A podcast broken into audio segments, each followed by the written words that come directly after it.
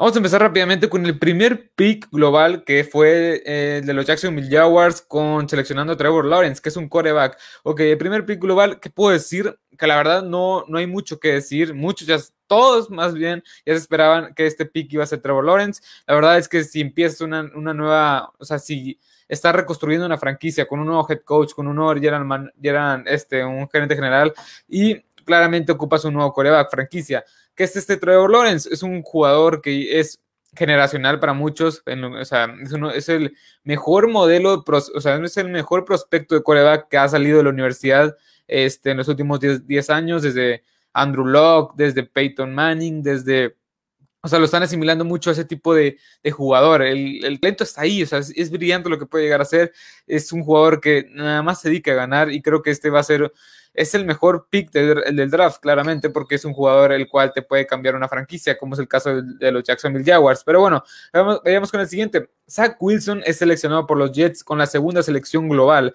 Este creo que también se esperaba muchísimo Sam Wilson, que era para muchos el segundo mejor prospecto de coreback de toda, la de toda la NCAA, o sea, de todo este draft.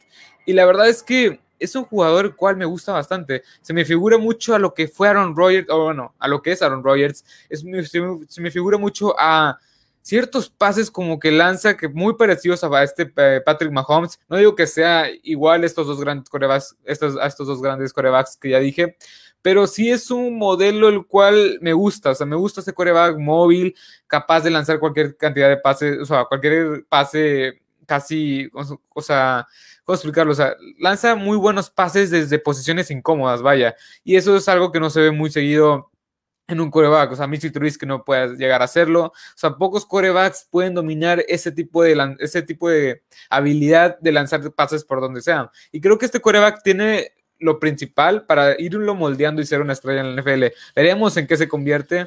Eh, recordemos que BYU es una universidad un poco chica, no es como Clemson o así, pero bueno, aquí nos comenta Eric, pases que para que alguien normal será interceptado y lo hace bueno. Exacto, o sea, básicamente eso, o básicamente no lo puede lanzar. Esa, es un jugador que tiene ese tipo de habilidad que me encanta. Pero bueno, vayamos con el. Aquí es donde empezó el, el draft, básicamente. Los dos primeros picks están cantados. Este aquí fue donde ya empezó el draft en general y fueron los 49ers seleccionando a Trey Lance, que la verdad yo me lo esperaba. Muchos este, ponían a Mac Jones y la verdad es que yo no lo veía. Yo puse a Justin Fields, la verdad es que no estoy para nada, o sea, estoy de acuerdo con este pick. Trey Lance se me hace buenísimo, se me hace mejor que Mac Jones. Este, ¿por qué a mí no me gusta Mac, no me gustaba Mac Jones como quarterback de los 49ers? Porque prácticamente es lo mismo que te puede dar este este Jimmy Garapolo. Y pues Mac Jones es un novato, o sea, te traes a alguien que es igual de inmóvil, o sea, es alguien, es alguien que no es tan móvil, es alguien que es un, un quarterback de sistema, es alguien muy parecido a Jimmy Garapolo, pero novato, o sea, con menos experiencia. Y la verdad es que mil veces me preferiría estar con este Jimmy Garapolo. Y la verdad es que Trey Lance me gusta mucho, o sea, Trey Lance creo que le va a dar otra cara a esta ofensiva. Eh, de los este, 49ers, porque creo que con él puedes explotar varias cosas como las read options, este, puedes abrir el playbook de una manera muy interesante, porque tienes armas como George Kittle, este, Brandon Ayuk, etcétera. Tienes armas muy interesantes con un head coach eh, y slash eh, coordinador ofensivo muy, muy este, interesante. Pero bueno, Vayamos con el siguiente pick, que fueron los Atlanta Falcons. Los Atlanta Falcons que obviamente tenían que seleccionar a Kyle Pitts. Kyle Pitts, aquí la verdad no me quiero entretener mucho, que era muy obvio, o sea, creo que era muy obvio que los Atlanta Falcons iban, a seleccionar a Kyle Pitts. Un modelo de la cerrada que no se veía desde hace prácticamente 20, 30 años. Es una ala cerrada, receptor bastante vertical, bastante fuerte, muy ágil. Es uno, es uno de los mejores alas cerradas que ha visto el, la NFL en el draft desde hace prácticamente 20, 15 años. Pero bueno, Vayamos con el siguiente pick, que son los Bengals. Aquí sí tengo algo que decir. Los Bengals seleccionan a Jamar Chase de LSU. La verdad es que eh, Jamar Chase se me hace bueno. Es un, para mí era el mejor receptor, bueno, es el mejor receptor de este draft. Y la verdad es que, no sé, o sea, creo que los Bengals tenían que este, seleccionar a Penay Sewell, Rashawn Slater, o sea, un, un, eh, un dinero ofensivo para proteger a Joe Burrow, pero no, decidiste traerle la mejor arma ofensiva y está bien, pero como ya lo dije, los receptores de los Bengals para mí eran, estaban bien. Auden Tate como tercer receptor, T. Higgins entrando a su segundo año, este Tyler Boyd. O sea, la verdad es que vas a tener un, cuerpo de receptores bastante, bastante bueno, pero no creo que haya sido la necesidad ni la prioridad en este draft, en ese pick, teniendo a Penny Swell. Este, la verdad es que no me gusta para nada. O sea, me gusta porque la es un arma ofensiva bastante fuerte a Joe Burrow, pero creo que la prioridad era este, proteger a tu coreback que se lesionó bastante feo la temporada pasada. Pero bueno, vayamos con el siguiente pick, los Dolphins. Los Dolphins tomaron a Jalen Waddle. Aquí la verdad es que no sé, o sea, sí me gusta este pick. Jalen Waddle se me hace un Tyreek Hill, este receptor de los, este, de los Chiefs, que es muy rápido. Es uno de los más rápidos de toda la NFL, si no es, si no es que el más rápido. Dicen que le está compitiendo uno contra uno este Jalen Waddle este, en, en cuanto a velocidad se me hace un receptor muy vertical, un receptor que te puede abrir bien el campo, estirar bastante bien todo. Pero creo que también es el mismo caso que los, que los Bengals. Pudiste haber tomado a Penny Suel este, y proteger un poco más a, este Tua Tango Bailoa. Pero está bien, no, no estoy disgustado, no, no, o sea, como que no me disgusta este pick en lo general, porque tampoco es como que los, eh, los los Dolphins tengan muchas armas a la ofensiva. Tienes ahí a, tienes ahí a Will Fuller, que Will Fuller, ya lo dije, va a estar suspendido los primeros seis partidos, si no me equivoco, eh, de la siguiente temporada. Devante Parker no es, un, no es un receptor consistente, así que, no sé, la verdad me gusta, pero no me encanta, no me termina de convencer del todo. Pero bueno, en ese pick tuvo que ver mucho para tenerlo, para, a ver, en ese pick tuvo que ver mucho Joe para tenerlo contento. Creo que sí, o sea, la verdad, en cierta forma entiendo que haya, ¿cómo explicarlo? Que haya metido presión para traer a Jamar Chase porque ya tiene muy buena química. Tuvo más de 21 pases de anotación, o sea, tuvo más de 20 recepciones de touchdown este Jamar Chase cuando estuvo Joe Burrow como su coreback. Así que hay algo, una química muy especial que tiene este, estos, este par de jugadores. Pero bueno, vayamos con el siguiente pick. Los Lions tomaron a Penay Swell. Penay Swell de Oregon. Este para muchos será el mejor eh, tackle ofensivo de todo, de, todo esta, de todo este draft. Y la verdad es que sí, es un tackle ofensivo bastante, bastante bueno. Creo que está bien este pick. Ocupas a proteger a, este Jared Goff que lo trajeron de intercambio con, este, con los Rams. Recordemos que hubo un trade hace unos cuantos meses donde los, este, de los Lions mandaron a, Matthew Stafford y este, los Rams trajeron, bueno, enviaron a Jared Goff y un par de selecciones por ahí. Pero bueno, me gusta, va, a proteger bastante bien el lado, el lado ciego de este, el lado, ciego de este, de Jared Goff, perdón, se me van los nombres.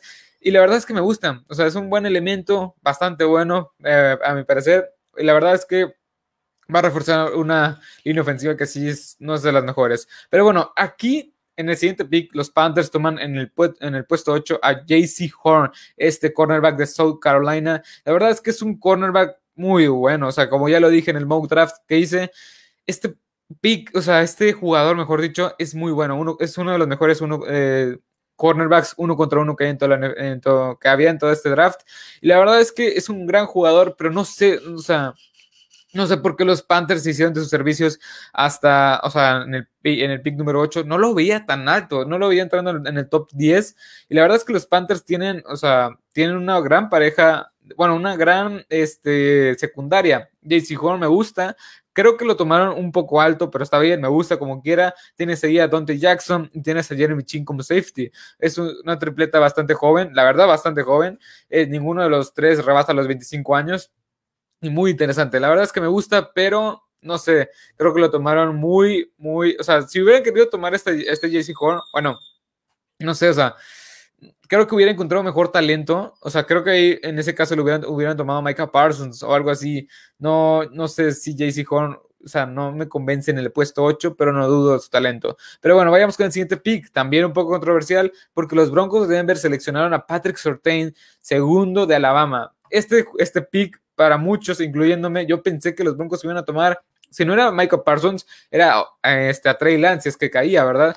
Pero bueno, tomaron a Patrick Surtain segundo, que la verdad no me, o sea, no me encanta. Es un buen jugador, es un excelente jugador, Patrick Surtain, pero el hecho de que ya tienes a Ronald Darby, tienes ahí a este eh, Bryce Callahan, también tienes este, este Kyle Fuller, tienes tres cornerbacks titulares, claramente los tres rebasan los 26, 27 años de edad. Y no, no, no está mal traer un cuarto, pero un cuarto, un cuarto cornerback y novato que sale más barato, pero el hecho de que ya tengas cuatro, digo, que ya tengas tres cornerbacks adelante este titular, que lo tomaste en el pick 10, en el pick 10 global, es, o sea, prácticamente si lo pones en contexto, es el décimo mejor jugador de todo, de todo, este, de todo este draft. La verdad se lo merece, pero no creo que este, no creo que merezca, o sea, no creo que los Broncos lo vayan a aprovechar bien. Pero bueno, aquí Emilio, ¿qué onda Emilio? ¿Qué opinas, Cielo, sobre Micah Parsons como lanebacker? Este, ahorita ya sigue después de este, creo. Sí, o sea, a ver, es Broncos, Sí, Patrick Surtain. Bueno, ahora los Eagles y después siguen los Cowboys, ya ahí para dar la opinión rápido. Ok, recordemos que los Eagles tenían el pick 12, pero los, este, los hicieron un trade con los Cowboys después de que los Cowboys que o sea, los Cowboys querían seleccionar a Patrick Surtain, está más que claro, pero pues porque ya se lo ganaron, hicieron un, se le dice trade down, o sea, eh, intercambian, o sea, intercambian su, su, puesto este, originalmente y van, se van hacia atrás. Y así, o sea, ese tipo de cosas hacen los equipos porque ya no tienen, ya no tienen disponible el jugador que, que querían. Pero bueno, este. Ok, Devonte Smith a los Eagles. Los Eagles seleccionan a Devonte Smith. La verdad se me hace un gran receptor. La necesidad de receptor en los Eagles es clarísima. Tienes ahí a Travis Fulham, Jalen Rigor, que la verdad no son nada espectacular. Y la verdad es que este, este equipo pues me seleccionó a Devonta Smith y Devonta Smith se me hace bastante bueno, pero el tema de, este wide receiver de Alabama es que es muy ligero, o sea, según tengo entendido, pesa 75 kilos, no rebasa los 80 kilos, o sea, es un jugador el cual es explosivo, muy bueno en el slot, me encanta cómo, o sea, la separación que, que hace es impresionante, es un jugador muy elusivo, pero no, no, o sea, el tema de la durabilidad que puede llegar a tener la NFL por el tema de su peso, o sea, no rebasa los 80 kilos, si no me equivoco. Es un jugador muy liviano, muy ligero, que un mal golpe y quizá no vuelva a jugar en NFL. Pero bueno, vayamos con el siguiente, el puesto 11, que aquí hubo otro trade. Este, los, lo, este puesto era originalmente de los, de los Giants. Este, después, pues, ya hicieron prácticamente el trade down. Pero bueno, este pick, con este pick, los Bears seleccionan a Justin Fields. Y la verdad me encanta este jugador. Creo que va a ser este Justin Fields era para mí uno de los mejores jugadores en general de este, de este draft. Justin Fields es un jugador móvil que te lanza bien, precisión, el toque en los pases largos es impresionante, es bastante bueno. No sé por qué cayó tanto, la verdad es que Denver lo hubiera agarrado, o sea, Denver hubiera agarrado a Justin Fields con ese armamento, con Jerry Judy, Noah Fant, o sea, impresionante lo que hubiera logrado con este Justin Fields, ya que Drew Locke no ha demostrado que puede ser este coreback franquicia. Pero bueno, eh, Justin Fields a los Bears me gusta bastante para hacer, para tomar las riendas del equipo, para ser titular como en la semana 5, semana 7 lo mucho. No creo que Andy Dalton dure, este, no creo que Andy Dalton, Andy en ese como puesto titular. Pero bueno, vayamos con el siguiente, que son los Dallas Cowboys. Los Dallas Cowboys seleccionan este, a Micah Parsons. Micah Parsons que, ok, aquí ya voy a dar mi opinión. Yo soy fan de los Cowboys. Y la verdad es que cuando vi este pick me sorprendió bastante, o sea, sí me sorprendió muchísimo. Micah Parsons es uno de los mejores, bueno, el mejor lanebacker para muchos de todo este draft. Y la verdad es que yo pensé que no, fue, no iba a caer tanto. Yo pensé que le iban a tomar o Denver o los Panthers o quizá otro equipo que se quisiera adelantar. O sea, no pensé que los Cowboys, que los Cowboys fueran a seleccionar a este Micah Parsons. Pero bueno, ¿qué puedo opinar de Micah Parsons? Se me hace un excelente ¿cómo explicarlo? Un linebacker medio muy, muy bueno. O sea, yo lo ponía como este líder de la defensiva. Obviamente con este, la necesidad de los Cowboys era corner, más que nada, la secundaria, safety. Pero Micah Parsons aporta muchísimo, ya que este, Sean Lee se retiró, este tercer, este, este gran veterano, tercer este, linebacker que estaba con los Cowboys. Después, Jalen Smith, la temporada pasada dio unos pasos atrás de calidad de jugador y la verdad no, no sé, como que ya no me convence, pero creo que, creo que es más por el sistema. Después, Leighton Van Der Esch ha sido una, o sea, ha sido un, pick muy bueno, Leighton Van Der Esch, pero no se ha mantenido sano. La temporada pasada estuvo fuera siete semanas por una, este, porque se rompió la clavícula. O sea, ese tipo de cosas. Cuando tengas, cuando, o sea, ¿cómo explicarlo? O sea, cuando esté, creo que este, este cuerpo de lanebackers está muy bien con Micah Parsons. O sea, me gusta en lo personal, creo que le añade más que profundidad a este equipo pero no sé, o sea, creo que la, lo que va, lo que claramente va a mejorar ese juego, este, ese juego es el, la defensa contra, contra el ataque terrestre, porque fue una de las peores de toda la NFL. Y Micah Parsons es un run stopper, es un, es un jugador que se dedica principalmente a presionar al coreback, porque es uno de los mejores linebackers que he visto que van directos al coreback. O sea, si lo mandas en blitz, es, es prácticamente seguro que lo van a, que lo va, este, que va a capturar el quarterback. Y la verdad es, es un muy buen linebacker deteniendo el juego por tierra. Pero bueno, este, aquí mm, creo que Mike no, no era tanto una necesidad para los Cowboys, hubiese preferido a Sante Samuel. Es que sí, sí, tiene razón, la verdad.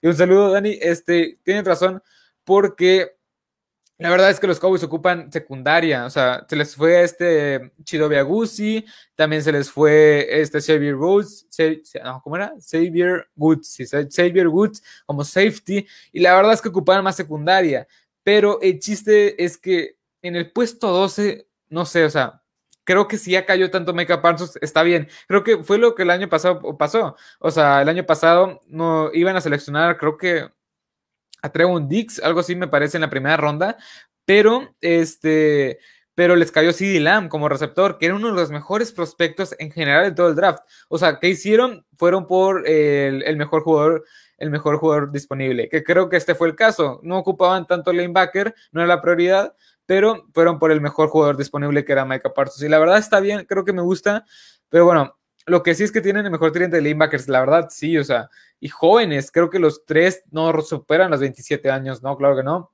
Jalen Smith se me hace buenísimo, se me hace bueno, pero creo que dio unos pasos atrás por el tema de, del sistema que traía este, ah, se me fue el nombre, este coordinador defensivo que fue un desastre. Leighton Van Der pues, me encanta, es un jugador muy bueno, que sirve, o sea, es bastante bueno con la cobertura. Y Micah Parsons como tercer, o sea, cuando metes el paquete de cuatro lineros defensivos, tres linebackers, dos corners y un safety, va a ser impresionante ese front seven. El front seven en general me gusta mucho cómo lo están armando, cómo se armó más que nada en este draft. Pero bueno, me gusta el Micah, sí, claro que sí, pero falta cornerback, eso sí, pero creo que en segunda ronda, en segunda ronda lo pueden encontrar bastante bien. Y creo que ni respondí esta pregunta ahora. Este, la necesidad para los Cowboys hubiese preferido a Sante Samuel. Sí, o sea, a Sante Samuel no, creo que lo hubieran, eh, no creo que lo hubieran agarrado más que nada por, creo que es un jugador de los, del del top 20 para, arriba, ¿se me explico? No es un jugador el cual lo hubieran agarrado teniendo el pick 15 o algo, así, ¿sí me explico? Es un jugador que más de segunda ronda, quise tercera ronda, bueno, no, segunda ronda más o menos. Pero bueno, vayamos ya rápidamente con los Chargers, los Chargers aquí pues me voy un poco rápido. Este es uno de los pocos picks que tiene mi mock draft.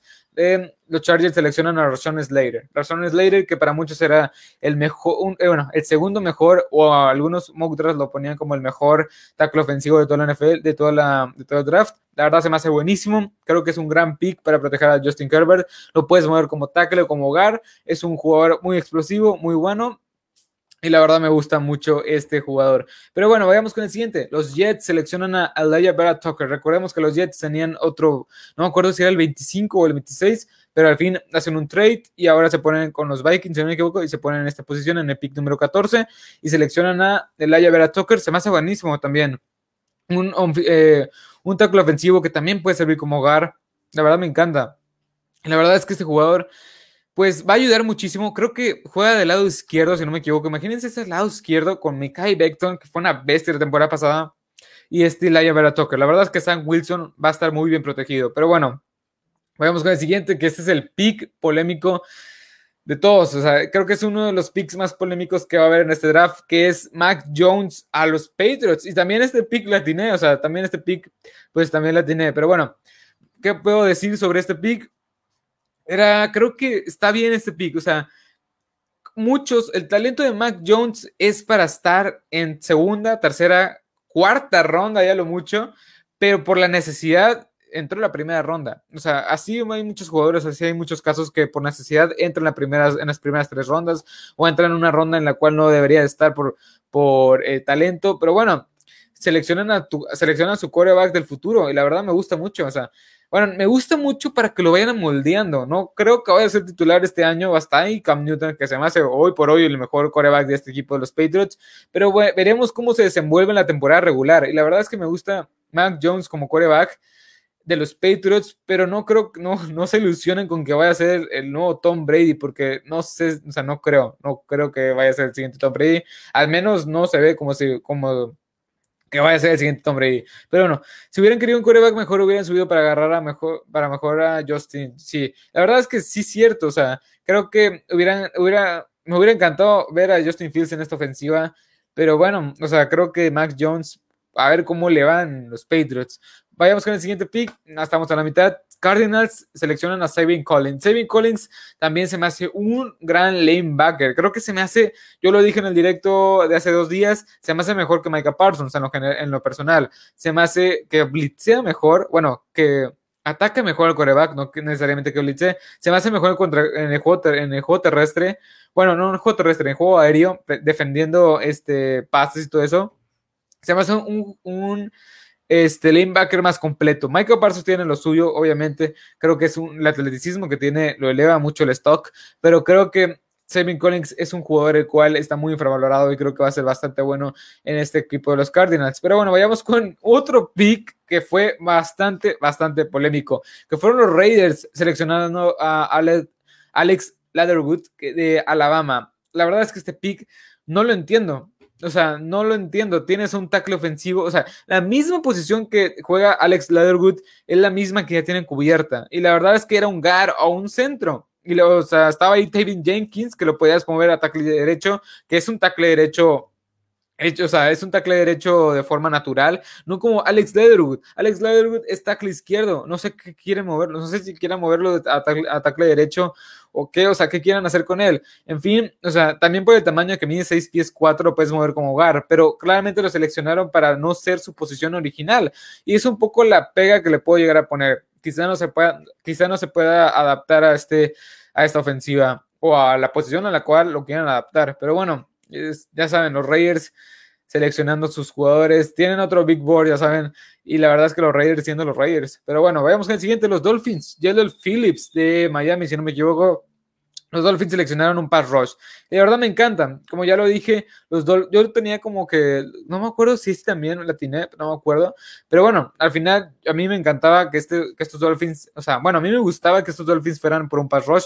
Era urgente tener un pass rush que acompañara a Manuel Ukba. La verdad me gusta muchísimo. Creo que va a ser un poco de impacto inmediato. Y la verdad es que era una, necesidad clara en este equipo, en esta defensiva de los, este, en esta, en esta, defensiva de los Dolphins. Y ya como lo dije, si presionas bien al coreback, creas errores del coreback, intercepciones, pasos cerrados, lo presionas y él se siente incómodo y así este, provocas más turnovers, más, más intercepciones eh, y etcétera. O sea, con la presión el coreback provocas muchísimas cosas. Pero bueno, vayamos con el siguiente pick. El pick número 19, Washington selecciona a Jamin Davis. Creo que se me hizo un poco, un poco alto. Jamin Davis me gusta muchísimo. O sea, Jamin Davis, como ya lo dije, yo sabía que se, iba, que se iba a ir en la primera ronda. Yo lo ponía con los Packers. Creo que si, se hubiera, si hubiera caído en ese pick con los Packers, lo hubieran tomado. Pero bueno, este Jamin Davis me gusta muchísimo. Yo en lo personal ponía a Jeremiah Gusu Coramoa, que no fue tomado en esa primera ronda. Este, la verdad me gusta, o sea, es un jugador el cual se me figura mucho a Darius Leonard, o sea, lo, lo muchísimo con Darius Leonard. Y la verdad es que me gusta, es completo, vertical, veloz. El único pero es que, es que cuando va a llegar a los, a los corredores, casi siempre llega de, de pecho, de frente, y tienes que llegar agachado. Eso se puede mejorar con técnica y todo ese tipo de cosas, este, con entrenamientos y así, pero en general me gusta mucho este, este jugador, o sea, va a ser una gran pareja con, ¿cómo se llama? Cole Holcomb, algo así se llamaba, este, una, va a ser una gran defensiva, de por si este front seven ya era muy bueno, con ese Jamin Davis va a ser mejor. Pero bueno, vayamos con el siguiente, los Giants seleccionan a Kadarius Tony. Kadarius Tony que se me hace de hecho, lo puse que, iba a ser seleccionado en este pick por los Bears, no por, los Giants, etcétera. O sea, ya hicieron un trade. Y que seleccionan a Query Pay. La verdad se me hace un gran pass rush, un gran elemento de la ofensiva. se, me hace un gran elemento de la defensiva. La verdad ocupaban pass rush. La verdad, quizá hubiera optado por ir este, por línea ofensiva, que es su sello característico, pero se les fue Justin Houston, Tamako Turay Está bien, este, me gusta Pay para ser su principal pass rush y la verdad es que me gusta bastante este jugador en general. Pero bueno, este, la verdad sí, Lizzy y sus troleos. Pero bueno, vayamos con el siguiente pick, 22. Los Tennessee Titans seleccionan a Caleb Farley. Caleb Farley, recordemos que es un jugador el cual para muchos será el mejor de todo este NFL draft en la posición de corner. Pero por una serie de lesiones, una serie de eh, circunstancias ahí, más que nada lesiones, pues terminó bajando muchísimo su stock. Y la verdad es que para mí, por talento puro, fuera de las lesiones y fuera de todo, es, uno, es un jugador muy, muy, o sea, ¿cómo explicarlo? Muy completo. O sea, tiene todo lo que tú quieres en un cornerback, shutdown lo tiene él y la verdad es que es buenísimo. Se puede controlar, si se puede controlar el tema de las lesiones este, de Caleb Farley, la verdad es que, pues, eh, o sea, creo que va a, convertirse en este corner que ocupan este equipo de los, de los Titans, porque es un equipo el cual se deshizo de Malcolm Butler, de Jackson y, reforzó la defensiva, entre comillas, con January Jenkins y January Jenkins está rebasando los 30 años de edad. Pero bueno, vayamos al siguiente, que son los Vikings con Christian Darrison. Christian Darrison, que es un left tackle, un tackle ofensivo del lado izquierdo, que la verdad va a servir muchísimo para la salida de Riley, Riley Rift. Y la verdad es que se me hace muy, muy bueno. Sirve tanto por tierra como para proteger al coreback pues, este, cuando lanza. Es un, es un tackle ofensivo muy bueno que va a servir a esta ofensiva, este, muy explosiva, que va a abrir huecos que va a abrir huecos a este Alexander Madison y a este, ah, se me fue el nombre, este número 33. Pero bueno, es un, es un, gran, es un gran pick, ya que vas a proteger también a, Kirk Cousins, que Kirk Cousins nos hace más joven, tiene 33 años de edad. Y, pero bueno, este... vayamos con el siguiente, que esto es un pick muy, eh, ¿cómo explicarlo? Muy polémico, muy controversial, ya que los Steelers, con el pick número 24, seleccionan a Najee Harris. Najee Harris, que es un, un corredor de Alabama bastante elusivo, muy físico, que es un, un corredor muy, muy bueno, la verdad. Se me figura mucho Derrick Henry, pero un poco más elusivo, un poco más vertical, que no, o sea, que puede ser más por pase que Derrick Henry, es un, es un corredor muy completo, pero creo que la necesidad era clara, era reforzar o tu centro, que ya se te fue Mike Ponzi, o tu, o tu lado izquierdo eh, como tackle, o tu lado derecho como tackle, o tu guarda derecho, o sea, era prácticamente un liniero ofensivo sí o sí. O sea, este equipo de los Steelers no tiene línea ofensiva prácticamente, o sea, y creo que Najee Harris no no, quizá no vaya a tener la gran temporada que se espera por, ese, por esa cosa, o sea, por, ese, por, ese, por esa situación de que no tiene línea ofensiva prácticamente esta temporada. Y la verdad es que es, una pega, ya que este jugador es un, es un, es un gran jugador, o sea, puede conseguir yardas después de la, de la, de, o sea, puedes, puede, este, puede tener muchas yardas después de cada golpe, de cada contacto, porque es un jugador muy físico, es un jugador que caracteriza por ir a golpear al, al defensivo. Pero bueno, vayamos con el siguiente pick. La verdad, bueno, para cerrar, Najee Harris no me encanta del todo con este equipo de los Steelers porque, pues no, o sea, no, no, ocupas línea ofensiva más que nada para proteger también a Big Ben, que tampoco se hace más joven. Pero bueno, vayamos con el siguiente, que son los Jacksonville Jaguars. Y aquí seleccionan al segundo corredor, que es Trace Etienne, que para mí era el mejor corredor de todo este draft. ¿Por qué? Porque es más elusivo, es más como mi estilo, o sea, más el estilo que me gusta como corredores, te aporta, o sea, la explosividad después de que ya arrancó, que ya vio el hueco, que ya los, ya lo explotó, o sea, es muy, muy explosivo, ¿cómo explicarlo? O sea, ve el hueco y lo explota al máximo, la aceleración que puede llegar a tener, nadie lo alcanza, es un jugador que te aporta por aire muchísimo, y la verdad es que me encanta este jugador para, de hecho lo seleccionó con este, este, este jugador, es de Clemson, o sea, fue compañero de Trevor Lawrence y los dos va, este, y los dos se les va, se les va a dar bien esa química porque vienen compartiendo este equipo desde hace como dos, tres años. Pero bueno, vayamos con el siguiente pick. Greg Newsom es seleccionado por, ah, no, espérame. Este, sí, Greg Newsom es seleccionado por los Browns. La verdad es que me gusta también este pick. ¿Por qué? Porque la principal debilidad de este equipo de los Browns fue la defensiva secundaria. Y la verdad se han reforzado muy bien. Esta defensiva secundaria luce interesante. No puedo decir que es muy buena todavía porque no la he visto en acción. Pero luce bastante, bastante interesante. Tienes a Grady Williams, Denzel Ward, ahora sumas a este, este Greg Newsom y tienes como safeties a Grandel, Pete Ronnie Harrison, que es muy bueno, este, y a este John Johnson tercero, que es de lo mejor que hay en la NFL en la posición. La verdad es que este equipo de los Browns, aguas con los Browns, porque la verdad es uno de mis, es uno de mis equipos favoritos para hacer ruido en la NFL en general. Es un equipo el cual, este, es un equipo el cual, pues, se ha armado muy bien en este receso de temporada. Pero bueno, vayamos con el siguiente pick, que también la tiene este pick. Los Ravens toman a Rashad Bateman. Rashad Bateman es un receptor no muy alto, pero parece, o sea, parece que mide 6 pies 5 por la calidad de jugador que es, por la calidad de receptor que puede llegar a ser este, combatiendo esos unos contra unos.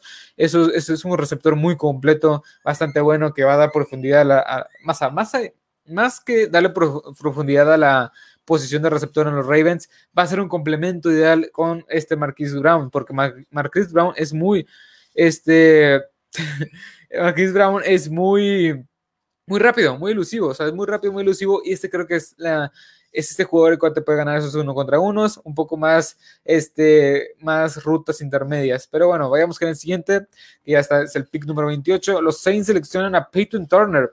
Peyton Turner, que muchos lo tenían como la segunda ronda. O sea, era un jugador que muchos lo tenían en la segunda ronda. Pero bueno, lo lo seleccionan los Saints. La verdad es que es, un, es, un, es una defensiva, pass rush, que sí era necesidad porque se les fue Trey Hendrickson, pero no sé si era este jugador el cual este, lo podías tomar en esta, en esta posición. Había mejores, este, estaba Leia Moore, o sea, mejores prospectos para este, para este equipo. Estaba Leia Moore, estaban otros, otro tipo de jugadores más interesantes que creo yo podrían servir más a este equipo de los Saints, que perdieron muchísimo talento esta temporada baja por el tema de tope salarial.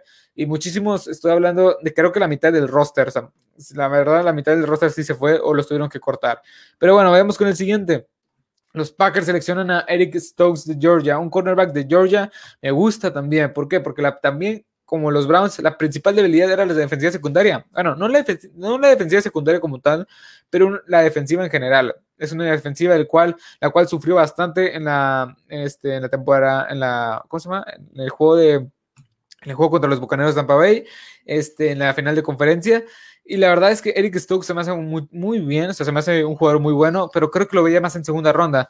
La verdad es que pues, los Packers estaban buscándolo y la verdad es que Eric Stokes se me hace bueno. Creo que puede ser, me gusta mucho, sea, antes de, antes de decir otra cosa, me gusta mucho cuando blitzea, blitzea muy bien, encuentra muy bien el hueco y la verdad es que eh, lo, pueden, lo pueden usar muchísimo para eso, porque ya tienes un complemento, bueno, suponga, o sea, de hecho, él es el complemento a Jair Alexander, que Jair Alexander lo seleccionaron hace como dos, tres años y la verdad sí un jugador muy bueno. Jair Alexander, que es un cornerback, que es un shutdown cornerback que te neutraliza por completo el mejor jugador del lado ofensivo del equipo contrario. la verdad es que este es un gran complemento de Eric Stokes. Veremos cómo se desenvuelve en la temporada. Pero bueno, vayamos con el siguiente que son los Buffalo Bills. Los Buffalo Bills seleccionan a Greg Rousseau, Gregory Rousseau, que es un este, defensive end, un pass rush que es bastante, bastante bueno. La verdad me encanta este jugador. Yo lo ponía en el top 15, que se iba a ir más o menos, pero pues a muchos equipos les dio miedo. Muchos equipos les dio miedo por el tema de las lesiones. de hecho, salió una nota que este jugador, este, por el tema de las, conmociones, o sea, este jugador en dos años tuvo tres conmociones, si no me equivoco. Aparte lo, atropellaron este, cuando iban en un scooter, etcétera. Se ha tenido cada cosa que no se ha podido mantener sanos al 100% este jugador. Y salió una nota, no me acuerdo dónde lo vi, donde este jugador está, o sea, es muy probable que tenga ah, encefalotopía, ah, esta enfermedad, no me acuerdo cómo se llamaba, pero que tenga este, consecuencias por tener tantos golpes en la cabeza, básicamente. Esta enfermedad que se me fue el nombre, se me fue el nombre, lo tenía aquí. Pero bueno, es un jugador el cual ha tenido muchísimas lesiones, ha sido un jugador muy inconsistente en ese sentido, pero el talento está ahí, es hasta ahí, 6 pies 6, si no me equivoco, 6 pies 5, 280 libras.